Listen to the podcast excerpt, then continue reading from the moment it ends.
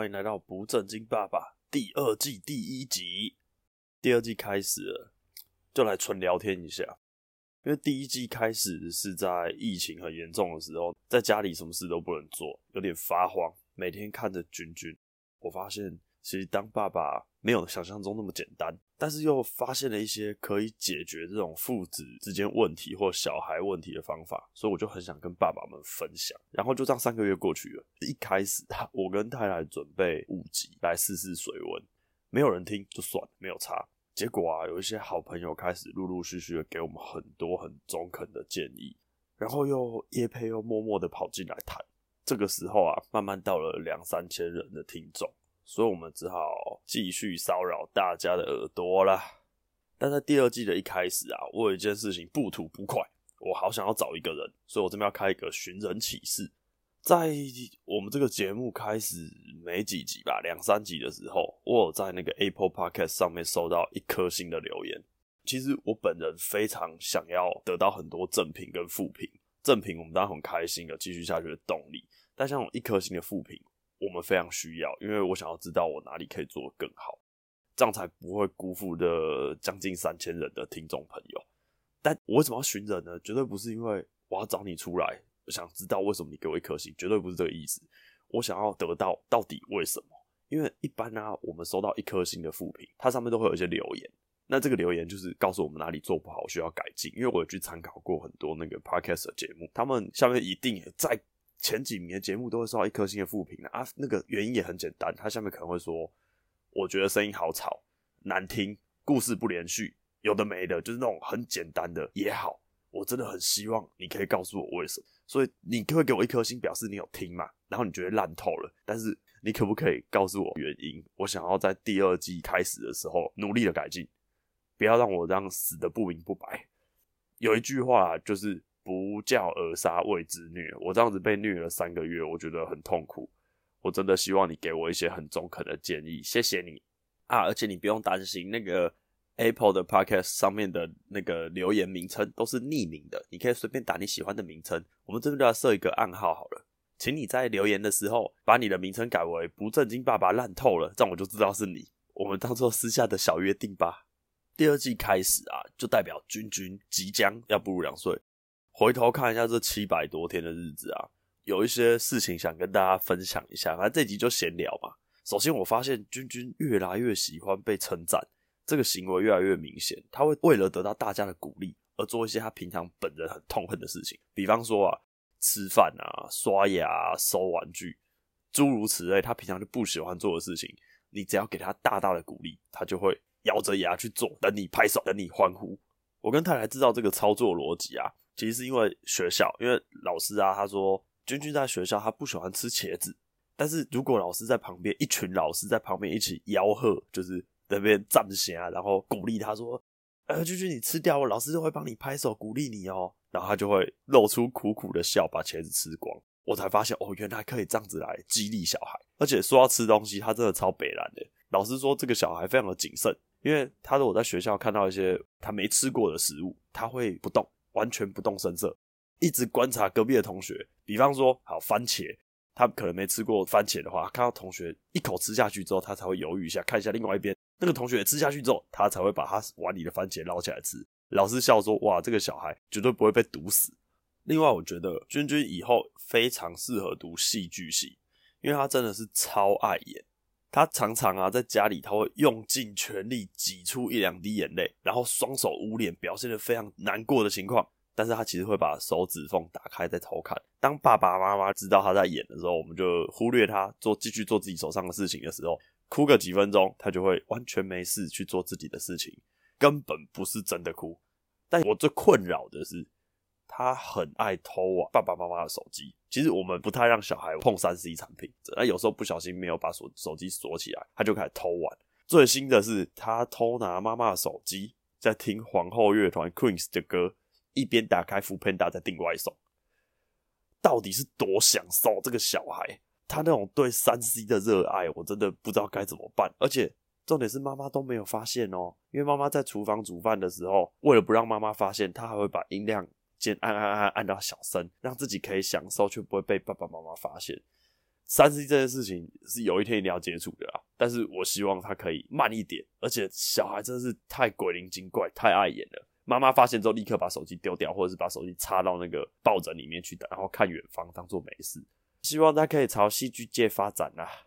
回顾七百多天啊，我最深刻的一件事情，其实也是心里最痛苦的一件事情，就是君君在三个月不到的时候得了菌血症。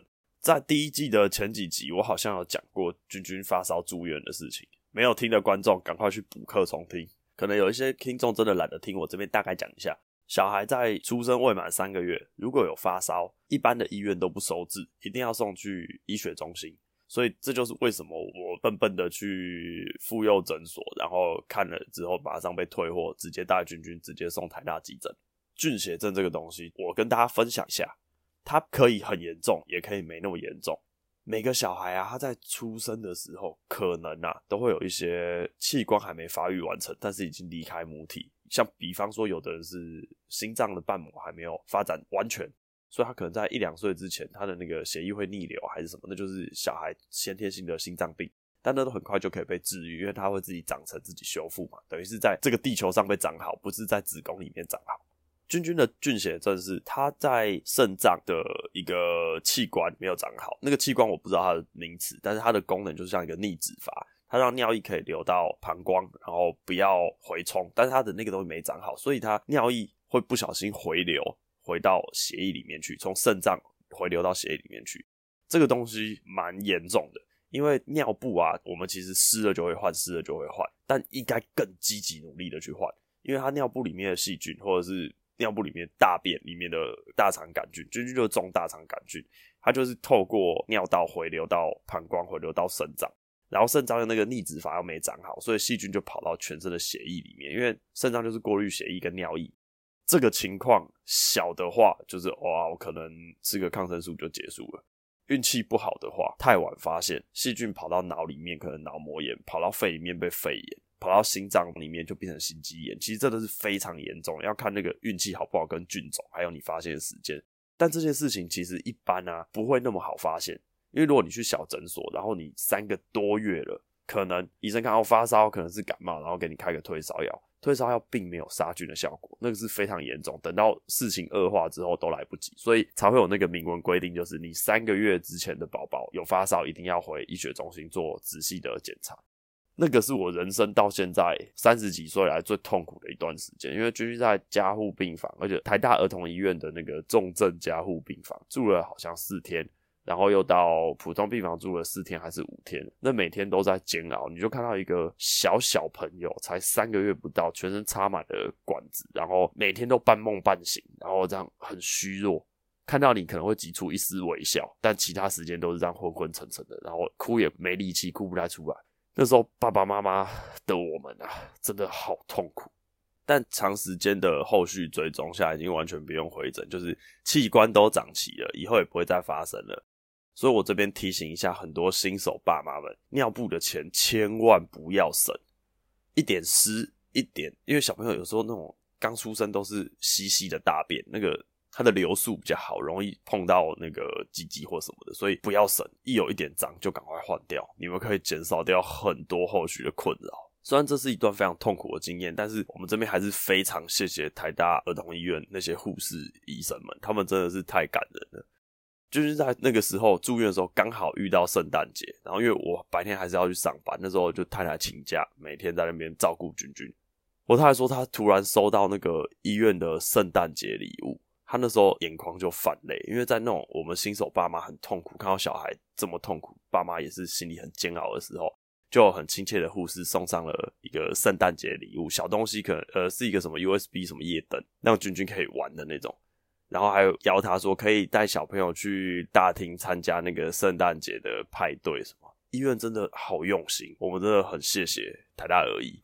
而且最好笑的是，我有一次在君君的病房里面，然后然后有一个护士，年轻的护士小姐就进来了。她看到我，突然跟我说：“公公。”然后我那时候愣了一下，“公公，我是胡子刮太干净，还是我没有鸡鸡被你发现？到底是怎么？你怎么又叫我公公？”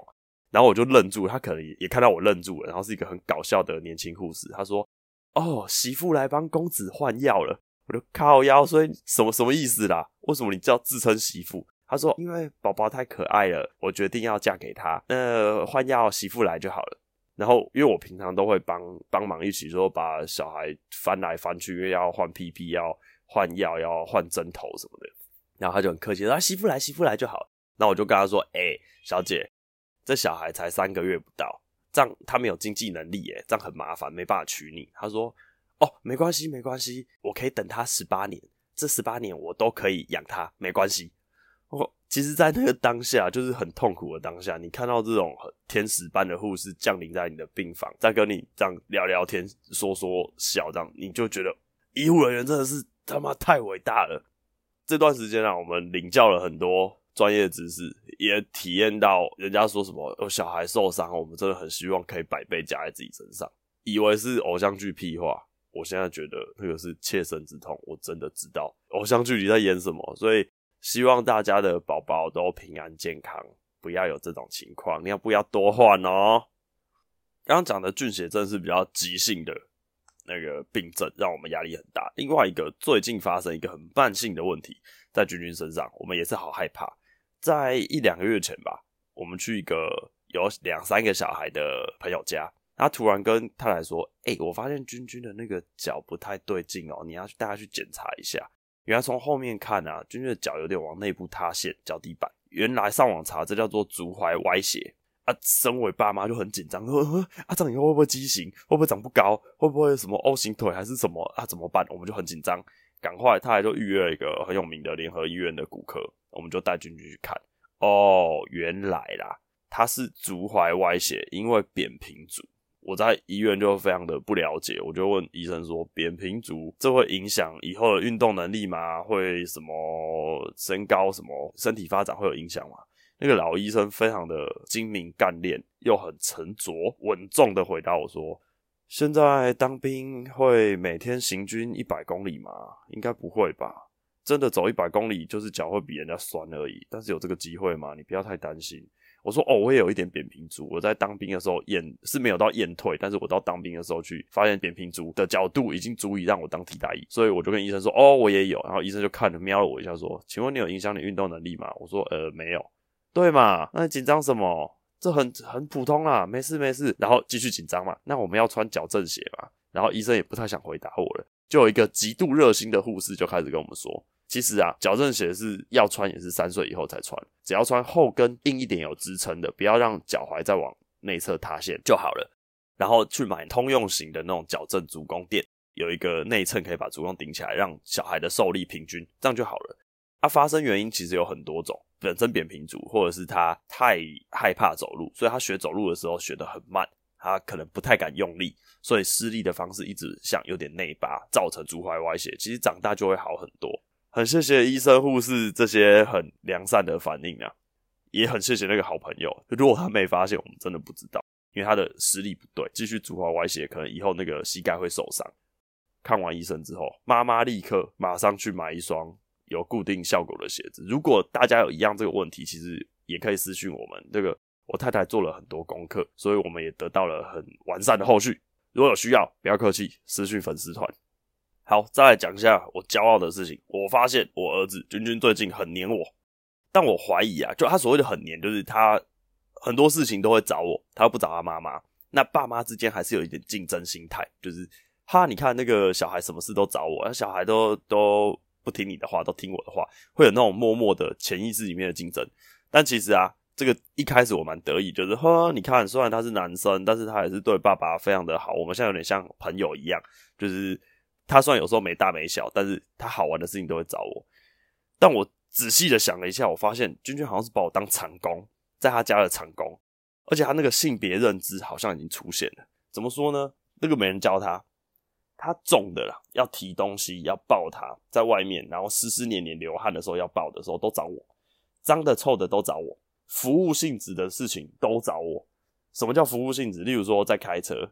他想要喝水，他指定要我拿给他；他要吃零食，指定要我拿给他；要脱鞋叫我脱。大便了，他也不会去找妈妈，他会找我，躺在我的位置上叫我帮他换屁屁。而且最北烂的是，之前我前几集有提过，君君会从尿布里面挖出大便，告诉我他大便了，然后手上都沾满了大便。这件事情屡见不鲜，但是他从来不会拿大便去找妈妈。他遇到这种臭的、恶心的东西都找我。那相对他怎么找妈妈？他就吃吃喝喝那种比较好看的事情啊，他就会找妈妈。他也比较不会跟我分享。然后他难过的时候需要安慰的时候，他绝对不会跑来找我抱抱，一定是去找妈妈。睡觉的时候也要躺在妈妈身上，妈妈安慰，就是不找我。我觉得他好像把妈妈当公主，把爸爸当长工。而且啊，因为现在有一种比较跟儿子有一种兄弟感，虽然他才两岁，其实这是好听啊，不好听就是他没有那么尊重我。他在做他自己爽的事情的时候，他就叫我阿开阿开，叫我走开的意思。但是如果他看到他做好他他做了他喜欢的事情的时候，妈妈从旁边经过，他就会跟妈妈说。慢慢走，慢慢走。这个，我觉得他已经默默的知道要体谅女生，好看的要留给女生。而且像我们停车啊，我们都停路边停车，然后下车要走回家。小朋友一定先下车，在人行道妈妈抱着等嘛。然后他就不给妈妈抱，他就站在那边。回家的时候都是比较疲累的时候，他都会在可能停车格的对岸，在那边呐喊：“爸爸。”爸爸，因为他要我抱他，只要这种时候就我抱。然后他全身洗得香香、干干净净，要准备喝奶奶睡觉的时候，都不会找我抱，都找妈妈抱。是物以类聚吗？还是什么？我满不在啊。我们拭目以待，我看这小孩会变成怎样啊？对了对了，最近啊，我们很努力的跟学校老师要一起矫正君君的暴力行为，但是最近又出现了一个新的事件，就是君君被人家咬。简单来跟大家叙述一下，几个礼拜前我们去。表哥表嫂家，然后他们家有两个小朋友，君君的姐姐跟妹妹。然后他们在玩的时候，那个姐姐告诉大家说：“哎、那个君君推妹妹。”然后那个时候我们哦就赶快起来，然后就机会教育跟他说：“不可以，不可以。”就事后啊，我们表嫂就发现说：“呃，那个妹妹的手上有咬痕，但是都没有人发现，这件事也就算了。直到我们老师说：‘哎、那个君君几个礼拜前君君有咬人的行为，已经纠正过他了。’”到前几天，君君被人家咬，因为他在他们在争夺玩具，同学争夺玩具之间，君君又习惯性的去推了他同学，那同学眼明手快，君君手推出去那瞬间，啪一声把君君的手背直接咬下去，回来一整坨 OK。爸爸看了当然很舍不得啦，但这时候呢，太太就赶快打表嫂说，呃，因为表嫂就是我们的学姐嘛，育儿道路上的学姐，这边非常谢谢她。然后我们就跟问学姐说，哎、那个最近发生的这件事情，君君咬人又被咬，表嫂就说。她知道咬人这个行为怎么发生的，别人咬她，她也知道这件事情可以被复制，所以她就去咬人。这有点像写轮眼，她不知道这件事情是对的还是错的，强不强不知道，他什么都不懂，他就完完美复制。然后哦，别人咬我，那我可以咬别人咬。所以呢，他就叫我们去了解一下，果真真的在学校里面，同学也会咬他。呃，小孩的事情，我们就让小孩自己的小社会自己去解决啦。那也希望赶快导正，不要再有这种情况。因为君君的那个占有欲非常强，他在学校如果他在玩自己的教具，有同学经过他，或者经过他的什么睡袋啊什么的，君君就会生气，把人家推开，保护自己的那个领域。老师也说君君的那个地域性很强，这件事情我们也是蛮困扰的，一直在努力教导他，因为本来就是他的东西，分享这件事情很难教，因为你不知道怎么样告诉他分享这个逻辑。然后一样啊，我们的伟大的表嫂。她就会跟我们说，她的教法是告诉小孩“己所不欲，勿施于人”的道理。如果有你喜欢的东西，然后你想要跟人家一起玩，但是你的同学把你推开，或者你的弟弟妹妹把你推开，你一定会很难过。所以我们可以试着把喜欢的东西跟好朋友、跟弟弟妹妹一起分享。他就用这种很温和的逻辑来教导小朋友。然后我们现在在努力中，希望君君也知道“己所不欲，勿施于人”。很难呐、啊！你教小孩那种指令式的事情很简单，让他仿说能力很好，就是一下就可以学起来。但是你教这种逻辑概念的东西，真的好困难。如果听众朋友一些早就有小孩的一些爸爸妈妈们，如果你们有好的方式啊，恳求你们跟我分享，私讯我们，拜托，谢谢。好，我来帮我们第二季第一集来下一个小小的结论。我觉得两岁对君君来说是一个很大的分水岭。他模仿能力很强啊，认知能力变很强，什么东西都大跃进。虽然君君他真的比较慢，所谓比较慢是他走路比人家慢，开始说话时间比人家慢。有人可能十个月就会讲话，然后不到一岁就会开始走路了，但也没关系，因为还是有好厉害的地方啊，就是他堆积木超厉害，他可以堆个四五十公分高那种木头积木，然后很得意，然后很爱画画，拿笔画画能力很强。其实我们家里的客厅基本上有白墙的地方都已经填满蜡笔了，所以最近有很多朋友小朋友要出生了，希望我们的节目啊对大家有一点点的帮助。不管是好的坏的，坏的你就当反例说，我绝对不要跟不正经爸爸一样北烂烂透了。如果好的也好，就是哎、其实他们的某些经验分享对我们很受用。只要能达到这些目的，这就是我们把节目继续努力做下去的动力啊。因为每个小孩都不一样。比方说，君君超爱流汗，有时候我会骑着淑女车带 君君，就他有一个安全座椅的上面在君君上课。到学校，老师都会说：“哎、爸爸，那个君君是跑步来上课吗？为什么到学校就是全身都是汗，整个头都湿的？头发本来就不多，是整个粘在头皮上那种湿透了，好像我在虐待小孩一样，在操练他。靠腰，他坐在脚踏车前面吹着凉风，下车我把他抱到教室里面去，因为他一定要我抱嘛。他是流个屁汗哦，他可能是遗传的，就是每个小孩都不一样，他真的爆爱流汗。好，说到流汗哦。”跟爸爸一样啊！我今天来进入本日好物推荐。今天要推什么？我们今天要推一个很神奇的帽子，它是一个澳洲的帽子公司，一个 F 牌的澳洲帽子公司出的帽子。其实这个帽子有什么好推？我来这边前因后果跟大家简述一下。一两年前，我参加一个户外活动，然后那个有代理商，这个帽子的代理商，他刚好在那个活动上摆摊做那个产品宣传。那我本来就有戴帽子的习惯，因为那时候我记得好像还留长头发，然后反正很麻烦，绑头发头皮会不舒服，所以我都习惯戴帽子。但我都戴那种羊毛棒球帽。我想要找那种可以透气排汗，但是又不要太灰那样。我这边讲的比较直接啦，像什么透气的那种运动帽啊，有一个很大的品牌啊，那种品牌就是回里巴尿。我这很低调，我想要素素雅一点的帽子，不要那么回里巴尿。没有特别仔细看，只有说哦，那里有在卖帽子。结果代理商老板突然讲出了三个字，让我停下了脚步。他说：“哦，我们的帽子有导汗钩。”我说：“嗯，导汗钩听起来厉害，来继续听下去。”原来啊，这个帽子它陈它叙述是它那个抠着头的那一圈啊，有做好一个导汗钩的设计，所有的汗都不会流到你的正面，所有的头顶上的汗都会顺着导汗钩流到你的后脑勺。我想说屁咧，我天啊，在抓。我是跑步跑起来要跑多快，用风把那个汗全部都吹到你的导汗沟里面去，流到后面去，脸都是全干。我听你在屁，但是因为它其他的东西吸引了我，就是什么 UPF 五十啊，它可以很强的防晒，而且它轻到靠背，它五十公克不到，而且它可以把那个帽檐上掀，就很像那个自行车帽一样，它可以把它的小帽檐往上掀。如果你在爬山或者是什么情况的话，你可以把帽檐往上掀，不会遮到你的行路视野。又很低调的那种素色黑色，所以我觉得嗯不错，好，那我就买来试试看。结果之后我再参加一个越野跑比赛，那个越野跑比赛大概都是六到八小时的赛程，跑个二三十公里不等，是一个非常容易大量流汗的活动。就你中间喝个两三公升、三四公升的水都是很正常的情况。啊，加上我这么爱流汗，我就好，我就戴着我的新帽子 F 牌的澳洲牌帽，我就上了。结果惊艳。要求哦，我的脸是全干的，除了就是脸上自己冒出的汗珠，我整个头上的汗都没有一滴流到脸上。六七个小时的赛程里面，他真的那个导汗膏就把汗全部都甩到后面去。我一直发现，哎呦，我的背背后那个水量很大，但是我的脸上完全不会有那种被汗珠侵蚀到眼睛会痛啊，然后流到鼻孔要把它擤出来啊，或者是汗流到嘴巴里很咸很堵然，完全不会。这个牌子的帽子我真的觉得非常无敌，而且你不用去跑步，你其实。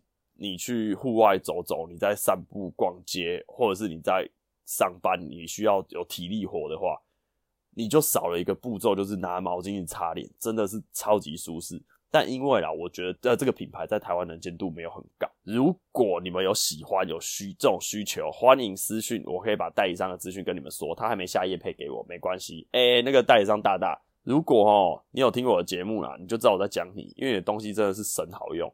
赶快来下广告，感谢你。那我们第一季，啊，不好意思，第二季第一集就到这边，跟大家说声拜啦，下集见。